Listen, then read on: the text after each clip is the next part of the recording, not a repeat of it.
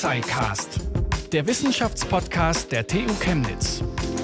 Ich begrüße euch zu einer neuen Ausgabe des Tuxicast und wie versprochen liefern wir euch mit dieser Folge den Recap zu unserer US-Wahlfolge im vergangenen Jahr.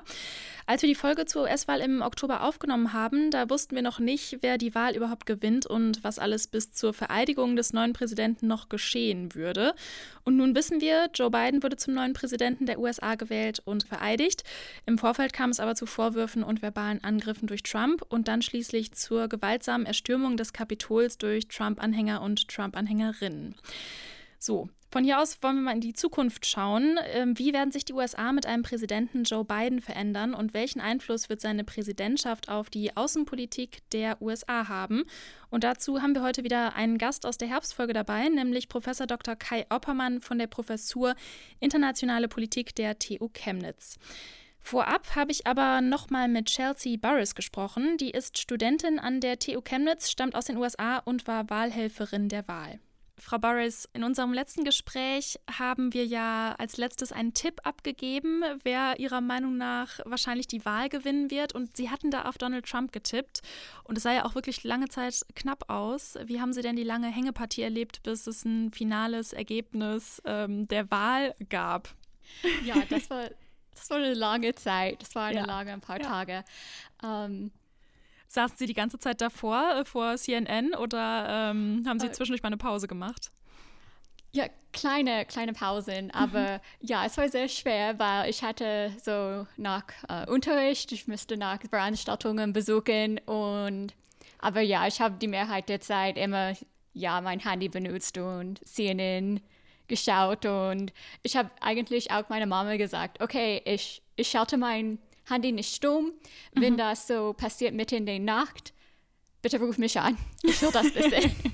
Aber es, es hat so ganz etwas 16 Uhr hier passiert, also es war ganz okay. Mhm, mhm. Ja, genau, weil irgendwann ist es dann ja gekippt, ne? Waren Sie da erleichtert? Ja, ich, ich glaube, wir hatten das so, nur so ein Nachrichtensender hat das gesagt, ja, es ist Biden, und, aber noch niemand hat das gesagt. Also, mhm. So, ich war eine kleine Erleichterung und dann hat, ich glaube, CNN das gesagt und ja, es war so erleichtert. Ähm, jetzt wurde Joe Biden zum 46. Präsidenten der USA gewählt und Sie sind ja auch Demokratin und Joe Biden quasi Ihr Präsident. Haben Sie die Vereidigung live mitverfolgt? Ja, ähm, ja, es hat sehr viel Spaß gemacht. Ähm, ja, ich habe die ganze Zeit so Nachrichten mit meiner Mama äh, getäuscht und ja, es war sehr schön zu sehen, dass ja, so viele Leute immer noch so zusammenkommen kann, auch wenn das nur ähm, per Internet möglich ist. Aber ja, dass sie sehen, dass ja, die Demokratie überlebt und dass der Präsident jetzt so Präsident Biden ist, das war sehr, sehr schön. Mhm. Sie haben ja gerade gesagt, Sie haben mit Ihrer Mama viel in Korrespondenz gestanden, aber Sie hatten ja auch im Oktober berichtet, dass ähm, es auch in Ihrer Familie, sagen wir mal, unterschiedliche Ansichten zur Wahl und äh, den Kandidaten gegeben hat. Ähm, hat sich da jetzt im Nachgang was verändert? Ja, wie wurde das Thema innerhalb Ihrer Familie die letzten Wochen diskutiert? Ja, so die eine Seite sind alle so Demokraten und ja, wir haben natürlich so gejubelt, aber ja, auf der anderen Seite ist es anders. Die sind da meist Republikaner, aber ich war sehr überrascht zu wissen, dass ein paar Onkel haben auch Biden gewählt. Also die sind Republikaner, aber die haben dieses Mal Trump nicht unterstützt. Mhm. Aber meine Großeltern sind immer noch Trump-Unterstützer. Und ja, die haben gesagt, okay, es ist vorbei, so, so geht Demokratie, manchmal gewinnt man, manchmal nicht. Also die haben sich auch so ein bisschen gegen Trumps Vorwürfe gestellt, dass die Wahl Betrug sei? Ja, die glauben das nicht. Also okay. vielleicht ein kleines bisschen, aber nicht so wie diese Leute, die so im Kapitolgebäude waren. Donald Trump, der hat seinen Platz im Weißen Haus ja nicht einfach so geräumt. Es gab halt, wie ich gerade schon gesagt habe, massive Anschuldigungen, die Wahl sei gefälscht. Und dann kam quasi so als Höhepunkt die Stürmung des Kapitols Anfang Januar. Waren Sie überrascht, dass die Lage nochmal so eskaliert ist? Oder dachten Sie so, ah, okay, macht Sinn, dass er jetzt nicht so ganz, ganz leise das Feld räumt? Ja, ich hatte ehrlich gesagt keine Ahnung, was zu erwarten, weil ja, Trump so anders ist als alle die anderen Präsidenten, was man schon gestern sehen könnte, als alle die ehemaligen Präsidenten außerhalb Carter, der sehr, sehr krank ist, und Trump, der wollte einfach nicht dabei sein. Was sehen Sie denn jetzt als die wichtigsten Punkte, die Joe Biden jetzt angehen muss? Und glauben Sie, dass diese Punkte umgesetzt werden? Wie optimistisch sind Sie da? Ja, nach der ähm, Wahl in Georgia bin ich sehr optimistisch. Also es ist so 50-50 in der Senat, mhm. aber die Vizepräsidentin, ja, sie darf mitwählen, wenn es zu so 50-50 geht. Also ich bin sehr optimistisch, dass es, dass manchmal es passieren wird, was wir wollen. Und für mich ist es sehr, sehr wichtig, dass zuallererst so die Corona-Lage unter Kontrolle gebracht wird. Also bis gestern gab es keine so Maskenpflicht in mhm. so ähm, staatliche Gebäude und jetzt gibt es das, und das wird es einfacher machen, äh, so FFP2-Masken und so verschiedene so Ausstattung für die Krankenhäuser zu produzieren. Und das ist sehr, sehr wichtig. Und auch so eine gute Impfstrategie, was in den USA zurzeit fehlt. Das war Chelsea Burris, US-Amerikanerin, Wahlhelferin und Studentin an der TU Chemnitz. Das Gespräch haben wir im Vorfeld aufgezeichnet. Und damit sind wir wieder zurück und haben neben Herrn Professor Oppermann noch einen Gast hinzugewonnen, nämlich unseren Redakteur Pascal Anselmi. Hi Pascal. Hallo Laralena, hallo Herr Oppermann. Ja, hallo, freut mich. Wir starten mal mit der Frage ganz allgemein. Wie haben Sie die letzten Wochen mit Blick auf die USA erlebt? Nun, äh, staunend. Wer mhm. hätte gedacht, dass ähm, sozusagen bis hin zu Erstürmungsversuchen des Kapitol führt, Aufrufe zu politischer Gewalt, zweites Impeachment-Verfahren äh, gegen äh, Donald Trump, was auch einmalig ist in der Geschichte. Äh, wir haben bisher äh, in der gesamten US-amerikanischen Geschichte äh, nur fünf Impeachment-Verfahren gesehen und zwei davon davon jetzt mit Blick auf äh, Donald Trump. Also staunend, glaube ich, trifft es ganz gut. Also wie Sie ja gerade schon meinten, also diese Transition, also diese Übergangszeit zwischen dem scheidenden und dem neuen Präsidenten, die lief ja doch turbulenter ab, als äh, viele erwartet oder gehofft hatten. Trauriger Höhepunkt war dabei ja der Sturm aufs Kapitol. Wie schaut denn da das Ausland auf solche Ereignisse, wenn gerade in so einer schwierigen Zeit wie so eine Amtsübergabe? Ähm, nun, ich glaube, da äh, muss man unterscheiden zwischen den Alliierten der Vereinigten Staaten und äh, sozusagen eher den geopolitischen Kontrahenten. Äh, also Alliierte in, in NATO, äh, in Europa haben äh, sicherlich genauso verwundert äh, sich das angeschaut und besorgt wie ich.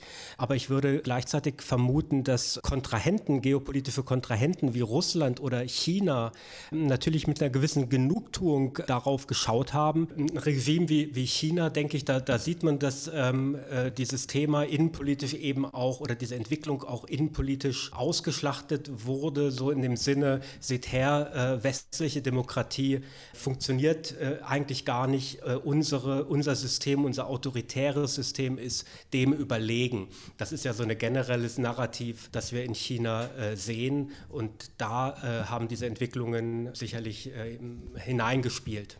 Und es gab ja auch so ein bisschen, äh, ich sag mal, ich nenne es mal Querelen, ähm, wer jetzt die Wahl gewonnen hat. Und da wurde ja auch, also ein, Amts, äh, wie sagt man, ein, ein, Landeschef muss ja dann auch immer gratulieren.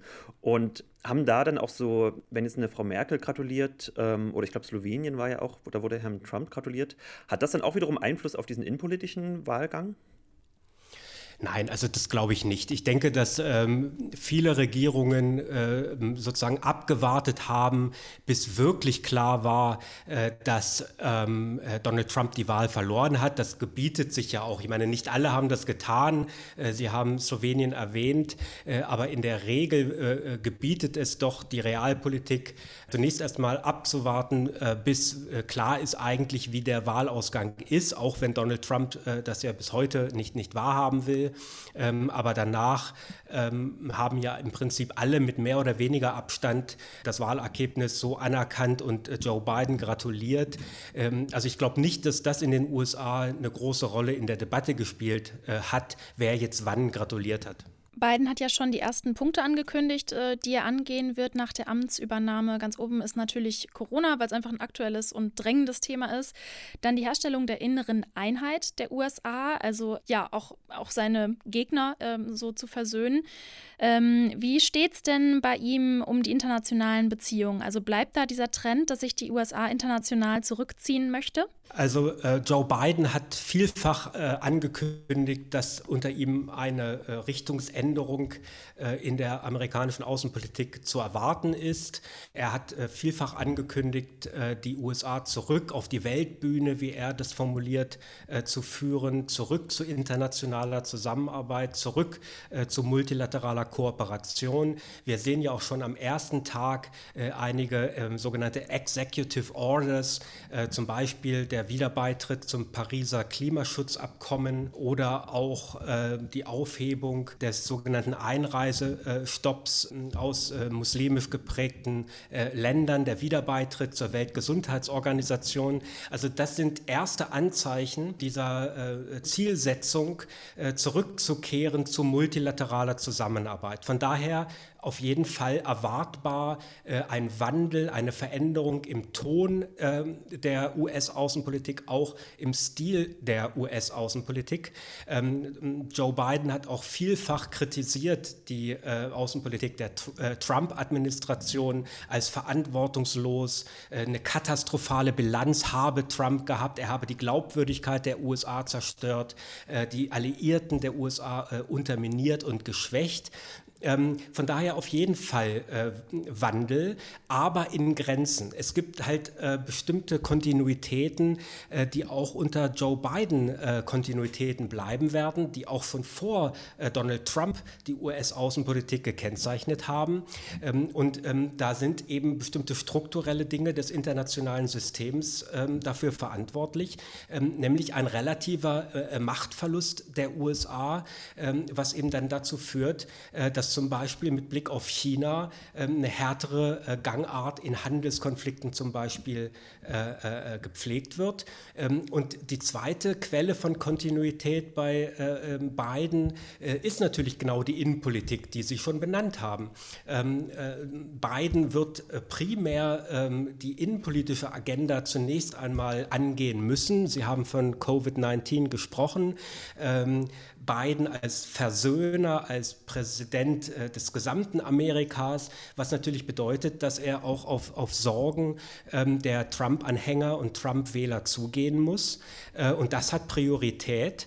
Und die Frage ist dann, wie viel Spielraum bleibt ihm, wie viel Zeit, wie viel Platz auf der Agenda, wie viel Energie auch in der Außenpolitik äh, Akzente zu setzen. Also Wandel ja, auf jeden Fall im Ton, auch im Stil, in Teilen auch in der Substanz, aber man darf jetzt auch nicht zu viel erwarten. Äh, ich habe manchmal das Gefühl, in Europa gerade sind die Erwartungen doch so groß, äh, die kann man fast nur enttäuschen. Biden hat ja schon sein Kabinett vorgestellt. Äh, besonders wichtig für die Außenpolitik ist da ja die Wahl von Tony Blinken als US-Außenminister der USA. Was ist denn von Blinken zu erwarten? Was für einen Ansatz verfolgt der? Auch das, was Sie gerade ähm, gesagt hatten? Oder ähm, was ist interessant an dieser Person? Naja, interessant an der Person ist ähm, zum einen, dass ähm, er genau für das steht, was, was ich gerade ähm, skizziert habe. Mhm. Äh, zum anderen, dass es ein äh, ausgewiesener Experte im Bereich der Außenpolitik ist, ähnlich oder genauso wie Biden übrigens. Ähm, eine lange ähm, äh, Karriere in der Außenpolitik, die geht zurück bis zur Clinton-Administration. Ähm, auch in der Obama-Administration war Blinken äh, als Sicherheitsberater von, von Biden äh, in verantwortlich verantwortlicher Position tätig. Ähm, also Blinken steht für diese multilaterale Agenda, bringt Expertise äh, in die Außenpolitik äh, ein. Ähm, und das ist ja auch, denke ich, ein Richtungswechsel und ähm, eine Veränderung im Stil. Während wir bei Trump ja in äh, sozusagen typisch populistischer Manier eine Geringschätzung von Expertise erlebt haben, eine Geringschätzung von Bürokratie und von etablierten Organisationen, Organisationen ähm, haben wir hier im Prinzip eine Rückkehr zu eher traditionellen Formen von Diplomatie. Dafür steht Blinken, ähm, aber dafür steht eben auch, dass äh, Biden ähm, das Außenministerium wieder stärken wird äh, und nicht äh, vernachlässigen wird, wie das Trump getan hat, dafür sorgen wird, dass wichtige außenpolitische Ämter äh, wirklich mit, mit, mit Leuten mit außenpolitischer Expertise äh, besetzt werden. All das ähm, ist, denke ich, eine Veränderung Veränderung, die wichtig ist und ähm, in die Veränderungen in der, in der Substanz, die ich äh, vorhin beschrieben habe, äh, sozusagen dazu beitragen äh, werden, dass wir wieder eine, äh, ja, in Anführungsstrichen normalere, verlässlichere US-Außenpolitik äh, sehen werden. Äh, und da kann natürlich Biden auf seine eigene lange ähm, Erfahrung in der Außenpolitik zurückblicken, die ja bis zu seinen jungen Jahren als Senator sozusagen reicht, aber auch auf seine Erfahrung und Kontakte aus seiner Zeit als Vizepräsident, äh, sodass eben viele Veteranen, sage ich jetzt mal, der Obama-Administration so wie Blinken jetzt wieder in verantwortliche Positionen kommen. Sie meinten ja jetzt, dass äh, mit, mit Blinken und Biden ähm, die, die Außenpolitik der USA so ein bisschen, ich sage mal, ein normaleres Fahrwasser wieder zurückgeführt wird, aber auch gleichzeitig so die Erwartungen äh, Europas und der EU da nur enttäuscht werden können. Ähm, wie wird sich das entwickeln? Also ähm, ich, ich denke, der, der neue Zugang, den wir erwarten können, also wieder äh, stärkere Betonung, wie ich gesagt habe, von Multilateralismus und Kooperation, ist zunächst natürlich in Europa hoch willkommen. Aber damit einhergehen eben auch bestimmte Erwartungen der beiden äh, Administrationen, ähm, dass eben äh, Biden dann auch innenpolitisch zeigen können muss, dass dieser neue oder neue alte, wenn Sie so wollen, ähm, äh, dass diese neue alte Herangehensweise eben auch zu Ergebnissen führt. Das heißt, letztlich muss Europa für Deutschland gilt das dann in ganz besonderer Weise auch, ähm, eben auch liefern. Wenn ich zum Beispiel mit Blick auf NATO an die berühmte Diskussion um die äh, deutschen äh, äh, finanziellen Beiträge und den Verteidigungshaushalt denke, ähm, da wird Biden nicht weniger als Trump, das hat auch Obama schon gemacht, äh, darauf drängen, äh, dass Deutschland da äh, sich mehr einbringt und eben dieses 2 Prozent Ziel, das es da gibt, eben einhält. Äh, das wird Biden anders vorbringen als Trump, ähm, aber äh, dafür oder damit Biden Erfolg haben kann, ist es eben auch zentral, dass dann äh, die europäischen Partner dem ähm, stärker vielleicht entsprechen, als das in der Vergangenheit der Fall war. Sonst können diese Erwartungen eben auch schnell enttäuscht werden und es kann wieder zu ähm, ja, Konflikten kommen, äh, die, die eigentlich man jetzt hofft, dass die zumindest im Ton äh, und im Stil äh, sich anders darstellen werden. Läuft ja gerade tatsächlich sehr heiß noch dieser Konflikt, also auch gerade mit dem Truppenabzug aus Deutschland, der da ähm, zumindest angekündigt wurde. Und aber ich glaube, soweit ich das sehe, ist Deutschland ja aber auch nicht bereit, so diese 2% beizutragen. Oder wie sehen Sie das da? Nun, Deutschland äh, hat schon äh, zumindest mittel- und längerfristig ähm, äh, angekündigt, den Verteidigungsaushalt auszuweiten. da wird schon viel gemacht. Es ist dann dann auch immer die Frage, wie man das sozusagen berechnet, äh, welche Budgetteile man nun zu diesen 2% hinzuzählt. Also es ist nicht so, dass Deutschland sich dem völlig verschließt. Ähm, es ist nur die Frage, wie viel und wie schnell kann Deutschland machen. Und ich denke, da äh, sind die Erwartungen von beiden nicht viel anders, als es die Erwartungen von äh, Donald Trump waren. Aber trotz allem, der, der, der Ton wird sich ändern. Ähm, es wird nicht mehr wie bei Trump äh, so eine Art Erpressung geben, der mehrfach davon gesprochen hat, NATO sei obsolet. Dem hat Biden ganz bewusst entgegengehalten, die NATO ist fundamental für das amerikanische Interesse. Die Handelsbeziehungen zwischen den USA und der EU haben unter Trump auch gelitten. Es gab zum Beispiel diese Strafzölle auf europäische Stahl- und Aluminiumprodukte und auch Aufschläge auf äh, deutsche Autos. Äh, damit wurde zumindest gedroht. Wird sich da der Ton jetzt auch verändern? Ähm, ist es jetzt vom Tisch oder gibt es da jetzt neues Streitpotenzial? Also die Handelspolitik ist, glaube ich, ein äh, besonders interessantes Feld hier weil ähm, einerseits ist Joe Biden schon als ähm, Freihändler äh, bekannt, andererseits wird aber seine Außenpolitik auch stark eben, wie ich vorhin äh, schon gesagt habe, äh, durch innenpolitische Zwänge äh, bestimmt werden. Und diese innenpolitischen Zwänge zeigen sich eben insbesondere in der Handelspolitik. Eben weil ähm, viele der, der Trump-Wähler sich als Verlierer der Globalisierung fühlen ähm, und als Verlierer einer freien Handelspolitik fühlen. Ähm, Joe Biden hat davon gesprochen, seine Außenpolitik werde eine Außenpolitik für die Mittelstand Mittelschicht sein. Äh, das heißt, wirtschaftliche Faktoren äh, seien wichtig für Building Back Better, ja, also für sozusagen das ähm, Wiedererstarken äh, ähm, der USA auch ökonomisch. Das heißt, die Handelspolitik ist in vielerlei Hinsicht eine Funktion auch der innenpolitischen Agenda. Äh, und daraus äh, folgt dann die Schlussfolgerung, dass zum Beispiel, bevor ich zur EU komme, mit Blick auf China äh, sicherlich wenig verändern wird. Auch Joe Biden ähm, sieht da gewisse ähm, unfaire Handelspraktiken, die mit Blick auf diese innenpolitische Agenda wahrscheinlich genauso hart in anderem Ton, aber genauso hart wie unter Donald Trump thematisiert werden. Mit Blick auf Europa, denke ich, ähm, ist es ein gewisses Spannungs Spannungsverhältnis, weil einerseits ähm, wird auch Joe Biden mit bestimmten, mit Blick auf bestimmte Handelspraktiken der EU kritische Positionen haben. Denken Sie an Subventionen für Airbus beispielsweise. Mhm. Aber andererseits ähm, folgt aus dieser neuen Bemühung um die europäischen Alliierten, dass man andere, ja, einen anderen Umgangston pflegt und dazu gehören eben nicht äh, Sanktionen, sodass da ähm, auf Joe Biden im Prinzip zwei gegenlaufende äh, Einflusspfade sozusagen wirken. Das eine, äh, ja, es gibt Probleme in der Handelspolitik, die gab es aber vor Trump auch schon in den Beziehungen zwischen EU und den USA. Die muss man auch aus US-Sicht lösen und angehen. Aber ähm, ich denke, Sanktionen werden da nicht wie bei Trump äh, sozusagen das erste Mittel sein, sondern eher das äh, letzte Mittel. In die Richtung würde ich jetzt äh, das, ähm, die Beziehungen unter beiden auch erwarten. Wie ist es denn mit diesem Konflikt, dass die ähm, EU die großen Digitalkonzerne der USA, also zum Beispiel Google, mehr besteuern möchte? Naja, das wäre natürlich für, für Biden ähm, genauso ein rotes Tuch, wie das für, für Trump ähm, äh, gewesen ist. Also Stichwort äh, digitale Souveränität, das ist in Europa sozusagen, ja, äh, dieser Begriff macht Karriere äh, und da ähm, sieht man Europa aus europäischer Sicht eben äh, sowohl äh, gegen die chinesischen Staatskonzerne gerichtet, als auch gegen Silicon Valley gerichtet.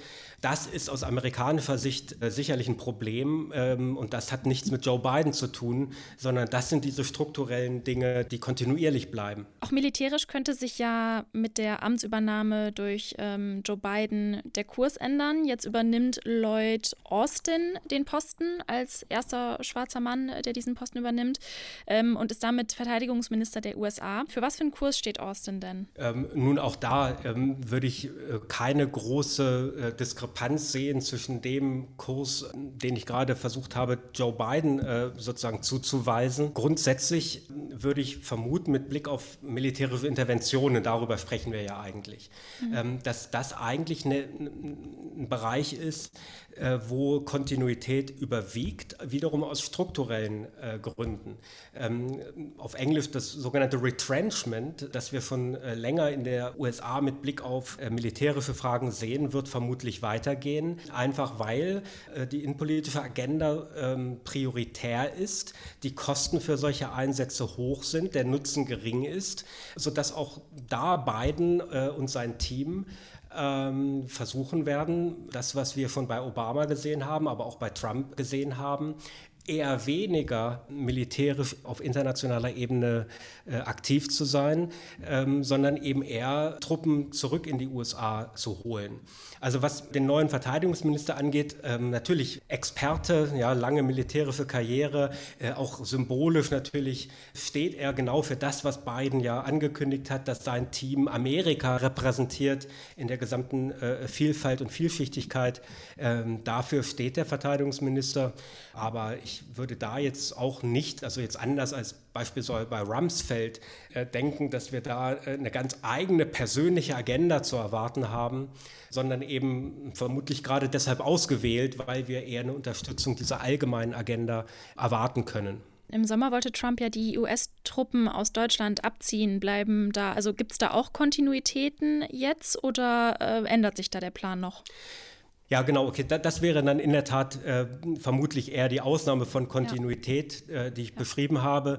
Ähm, also ähm, was auch das wieder unter dem äh, Dach sozusagen de des Themas ein anderes Verhältnis zu Europa äh, und zu den europäischen Alliierten. Das war ja schon auch von Trump so eine Sache, wo man auch bewusst äh, mit von Kopf äh, stoßen wollte, äh, als, als Instrument äh, mit Blick auf die Debatte 2%, die wir äh, vorhin schon besprochen hatten, auch mit Blick auf Kritik an Trump von, von Merkel und anderen, Handelskonflikte und so weiter. Also das war ja eher so, so ein politisches Instrument äh, von Trump, um Deutschland, ja, wenn ich so sagen darf, einen Denkzettel zu verpassen. Äh, das würde ich jetzt erwarten, ohne dass ich da ähm, schon gesehen hätte, dass da schon etwas entschieden worden wäre. Aber das wäre so eine ähm, Sache, wo ich erwarten würde, im Sinne des Versuches, die äh, Beziehungen zu verbessern, ähm, dass das wieder entweder ganz rückgängig gemacht wird äh, oder zumindest deutlich äh, eingeschränkt wird, äh, dieses, dieses Vorhaben. Noch zwei Dinge dazu. Das eine ist, Einerseits steht Biden als alter Transatlantiker und auch der Außenminister Blinken als sehr frankophiler äh, äh, ähm, Mensch von seinem Lebensweg her, äh, stehen sie natürlich in gewisser Weise für eine Aufwertung, eine Wiederaufwertung Europas im, in der Perspektive, in der außenpolitischen Strategie der USA. Aber andererseits wird der sogenannte Pivot nach Asien, den eigentlich ähm, Obama eingeleitet hat, ähm, auch das wird aus strukturellen Gründen weitergehen, weil Europa eben relativ an Einfluss und Bedeutung verliert, während eben pazifische äh, Staaten, also Ostasien, ähm, stark an Bedeutung gewinnt. Also von daher auch hier eher eine Mischung aus Kontinuität und, und Wandel. Reden wir mal über das Klima. Biden hat ja angekündigt, dem Pariser Klimaabkommen wieder beizutreten und forciert damit ja auch diesen Green New Deal. Ich glaube, das ist ja jetzt ganz akut auch in Vorbereitung, dass ähm, dem Pariser Klimaabkommen wieder beigetreten ist schon, wird. Er hat, er hat tatsächlich heute, ähm, das war eine seiner, seiner ersten äh, ja. Amtshandlungen, tatsächlich ja. da wieder ah, okay. beizutreten. Wie gestalten sich denn die Klimaziele dieser neuen beiden Regierungen und sind die realistisch? Also sie sind auf jeden Fall ambitioniert, aber was äh, die Außenpolitik angeht, ich meine, das ist wirklich ja sowohl symbolisch als auch praktisch äußerst wichtig, äh, kann man gar nicht hoch genug einschätzen. Am ersten Tag unter den äh, 17 oder, oder ähm, wie viel auch immer Executive Orders direkt die eine, die eine, eine, ein ganz zentrales Merkmal der Außenpolitik unter Trump umkehrt, nämlich nach einer Frist von 30 Tagen Wiederbeitritt zum Pariser Klimaschutzabkommen. Ähm, das ist ähm, erstens symbolisch ganz wichtig. Das äh, steht genau für die Rückkehr zu Global Governance, zum Multilateralismus.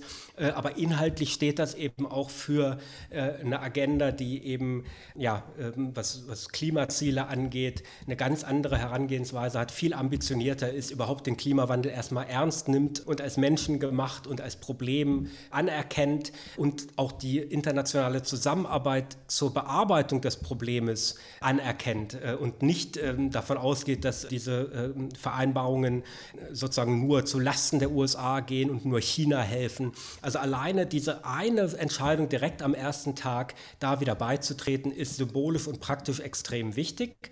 Ähm, und überhaupt, das sehen wir ja auch in anderen Executive Order, dass äh, zum Beispiel dieser Pipeline-Bau durch, durch Alaska sozusagen gestoppt werden soll. Auch das zeigt und spricht für einen ja, fundamentalen Wandel und Richtungswandel in der amerikanischen Klimapolitik.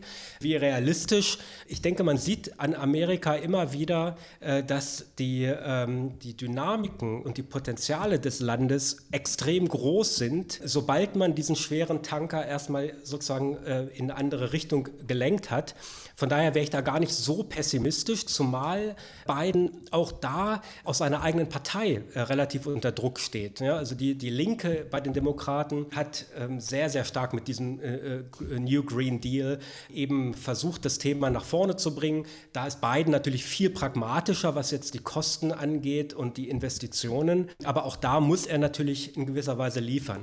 Also innenpolitisch, äh, denke ich, ist das schon eine der Prioritäten. Das sieht man dadurch, dass er er das am ersten Tag beides oder diese Executive Orders äh, so symbolträchtig gleich unterschrieben hat. Und international ist das auch ein absoluter, wie man so schön sagt, Game Changer, weil jetzt natürlich der wichtigste Staat in diesen ganzen Verhandlungen wieder mit dabei ist, äh, sodass wir da natürlich weiterhin Konflikte äh, sehen werden, aber auch eine ganz neue Dynamik äh, mit den USA eben als Teilnehmer in diesen weiteren Verhandlungen. Also kann es auch sein, dass dann quasi die EU in ihrer Klimapolitik noch ein bisschen unter, ich sag mal, unter einem positiven Druck gerät, ähm, das noch ein bisschen ambitionierter anzugehen? Naja, auf jeden Fall hat die EU jetzt wieder einen Partner, äh, mit dem zusammen man die, äh, ja, die Staaten, die ja eigentlich ähm, auch stark das Problem sind, in Anführungsstrichen, nämlich die äh, sich entwickelnden Staaten und China, ähm, da sozusagen äh, geschlossen eine Position oder eine ambitionierte Agenda zu verfolgen. Das hilft auf jeden Fall der EU, das hilft auf jeden Fall dem, dem Thema an sich. Ja, und, und es kann schon sein, dass die EU dann noch ein bisschen mehr unter Druck gerät. Aber ich, ich sehe das eigentlich eher so, dass ähm, eine Einheit wiederhergestellt wird, eine, eine, Koalition wiederhergestellt wird, die halt unter Trump zerbrochen ist. Und das setzt eher Länder wie China unter Druck äh, als, als die EU. Schauen wir nochmal in den Mittleren Osten. Da haben die Beziehungen ähm, zum Iran in den Trump-Jahren ja sehr gelitten. Äh, welche Strategie wird denn die US, werden die USA denn jetzt im Mittleren Osten und äh, mit dem Iran verfolgen? Weiß man da schon mehr? Ja, also mit Blick auf den Iran weiß man in der Tat mehr. Also es ist ja der, äh, eines der äh, auch wieder äh, ganz ähm, prominenten Beispiele für ähm, die außenpolitische Herangehensweise von Trump, äh, der diesen ähm, Iran-Nuclear Deal, also dieses Nuklearabkommen mit dem Iran aufgekündigt hat. Dieses Abkommen wurde unter der Obama-Regierung verhandelt, aber konnte damals eben nur als Executive Order äh, verabschiedet werden, weil die Mehrheit im Kongress fehlte. Deswegen konnte Trump äh, das mit einem Federstrich äh, sozusagen aufkündigen. Und da hat Biden angekündigt, ja, nicht überraschend, wenn man bedenkt, dass er Teil der Obama-Administration war, dass er das für einen riesengroßen Fehler gehalten hat, das Aufkündigen dieser Vereinbarung und dass er versuchen wird, und da muss ich sagen, wirklich versuchen wird, ähm, diese Vereinbarung wieder naja, zu retten äh, und, und wieder handlungsleitend für die Akteure zu machen. Die Situation ist hier ein bisschen anders als bei Paris, als beim Klimaschutzabkommen, wo man einfach heute mit äh, einem Federstrich quasi wieder beigetreten ist. Das geht jetzt beim Iran nicht, weil halt in der Zwischenzeit einiges passiert ist. Unter anderem, dass eben der Iran auch ähm, abgewichen ist und sich nicht mehr hält äh, an dieses Abkommen. Ja, also von daher ähm, hat Biden angekündigt, ähm, wieder die Verhandlungen sozusagen aufzunehmen, äh, dass man dieses, ähm, diese Vereinbarung quasi wieder einsetzt. Aber dazu gehört ähm, auf jeden Fall, dass eben auch der Iran entsprechend reagiert. Ähm, und außerdem ist vermutlich sogar zu erwarten, dass Biden einige als Schwächen ähm, breiter, also von, von, mehr, von nicht nur von Trump, sondern auch von anderen als mögliche Schwächen des Abkommens identifizierten Punkte ähm, mit aufgreifen will in diesen Verhandlungen. Nämlich zum Beispiel, dass ähm, Iran sozusagen ähm, im Mittleren Osten ähm, bestimmte terroristische Gruppen unterstützt und äh, bestimmte Politiken unterstützt, die jetzt gegen amerikanische Interessen sind. Das war von diesem Abkommen gar nicht mit berührt. Und da könnte man eventuell erwarten, dass Biden da in Anführungsstrichen nachverhandeln will. Und da ist wiederum die Frage, ob Iran darauf eingeht. Aber grundsätzlich auch aus europäischer Sicht wieder, Europa ist ja äh, Mitunterzeichner dieses äh, Abkommens gewesen und ein großer Unterstützer des Abkommens. Man hat ja auch viele Versuche gemacht, äh, unter Trump das zu retten mit beschränktem Erfolg.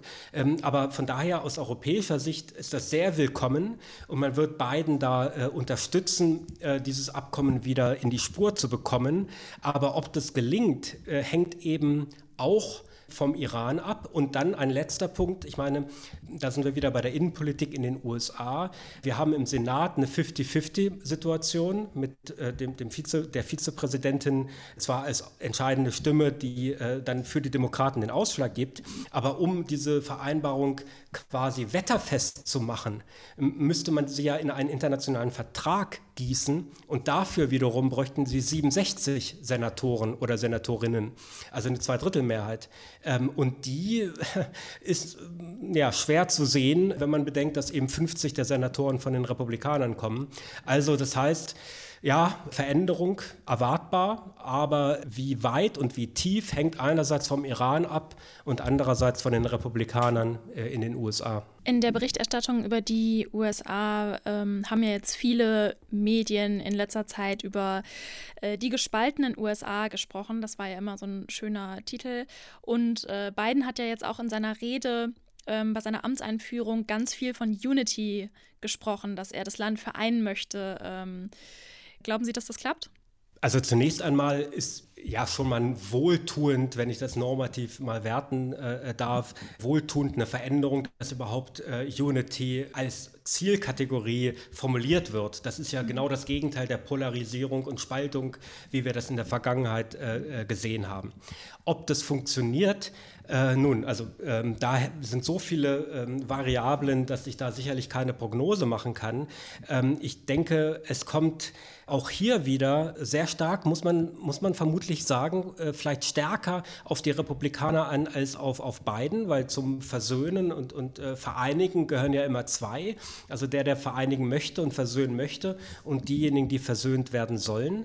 Und für die ähm, Republikaner ist im Prinzip die Frage, wie sich die Partei nach Trump entwickelt. Und da ist auf der einen Seite zu sehen, dass wenn Sie sich überlegen, dass beispielsweise 70 Prozent der Anhänger äh, der Republikaner immer noch glauben, die, die Wahlen seien unfair gewesen und, und gestohlen gewesen, da sehen Sie sozusagen die Tiefe des Bruches. Ne? Wenn sich in der Demokratie keine Einigung besteht über die, die Grundregeln, die Grundspielregeln, ähm, dann glaube ich, ist die Spaltung sehr, sehr tief. Wir haben ähm, gesehen, eine Identitätspolitik, wo nicht mehr interessengeleitet argumentiert wurde, nicht mehr unterschiedliche Interessen äh, in den Vordergrund äh, gerückt wurden, sondern geradezu die Identitäten bestimmter Gruppen eben politisiert wurden. Und das ist besonders schwer zu überbrücken. Also Meinungsverschiedenheiten, da können Sie Kompromisse finden, aber bei der Identitätspolitik äh, ist es halt äh, weitaus schwieriger.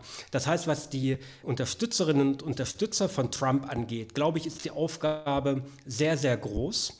Was die Parteielite angeht, da würde ich allerdings eher erwarten, dass äh, sozusagen der, der, der Zugriff und die Bedeutung Trumps sehr, sehr schnell erodieren wird. Äh, also nichts generiert äh, äh, mehr Loyalität sozusagen als Macht. Und wenn die Macht wegfällt, dann erodiert die Loyalität auch sehr schnell. Also ab äh, gestern oder seit gestern hat Trump halt weder noch weder ein richtiges Drohpotenzial gegenüber den, den Abgeordneten, äh, noch kann er viel versprechen. Von daher würde ich, würde ich denken, dass die Partei sich relativ schnell von Trump lösen können wird was dann eben ähm, durchaus eben äh, der Agenda Unity sozusagen die Erfolgsaussichten verbessert. Wir haben ja beim Impeachment gesehen, dass im Kongress bzw. im House of Representatives schon zehn Republikaner äh, für die Amtsenthebung gestimmt haben, sodass ich hier eher eine Richtungsänderung erwarten würde. Aber wie schnell das geht, das ist in der Tat die Frage. Also die Aufgabe ist, ist riesengroß, aber ähm, ja, also zumindest ist es die einzige Möglichkeit, eine erfolgreiche Präsidentschaft zu haben, eben äh, Unity als zentrale Maßgabe äh, zu haben. Das war unser Recap zur US-Wahl und unser Ausblick auf die Amtszeit Joe Bidens.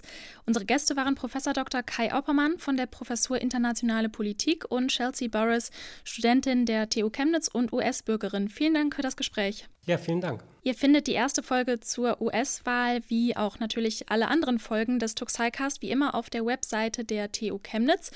Ihr könnt den Podcast aber auch im Podcatcher eures Vertrauens oder bei Apple Podcast abonnieren. Und wenn ihr schon mal da seid, lasst da auch gerne eine Bewertung und einen Kommentar da, wie es euch gefallen hat. Ich bin Laralina Götte, Redaktion hatte Pascal Anselmi. Bis zum nächsten Mal beim Tuxicast. Tuxicast der Wissenschaftspodcast der TU Chemnitz. Zu hören auf der Website der TU Chemnitz, aber auch auf Spotify, Apple Podcasts und wo es Podcasts gibt.